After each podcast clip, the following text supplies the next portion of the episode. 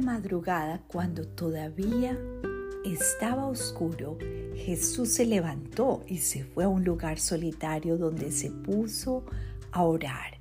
Marcos 1:35. Gloria a Dios por cada amanecer, cada nuevo día. Veo tu fidelidad, amado Jesús, y rendida a tus pies mi corazón se llena de esperanza. Te amo, Señor. Te ruego me ayudes a ser como tú, querido Jesús, Maestro de Maestros.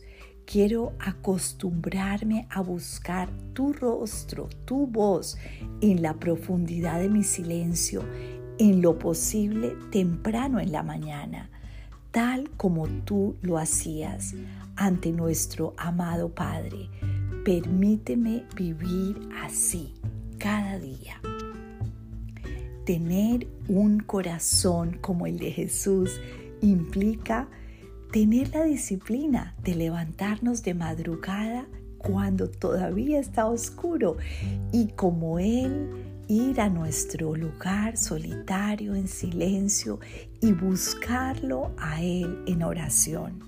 Eso fue lo que hizo Jesús cuando estuvo aquí, buscar a su Padre.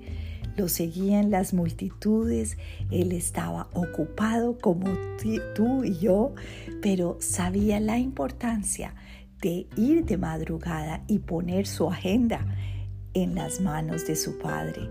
Porque como dice el pasaje bíblico también en Juan 15, ¿verdad? Apartados de Jesús, nada podemos hacer.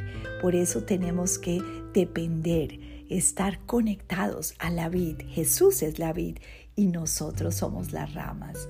Dios te bendiga.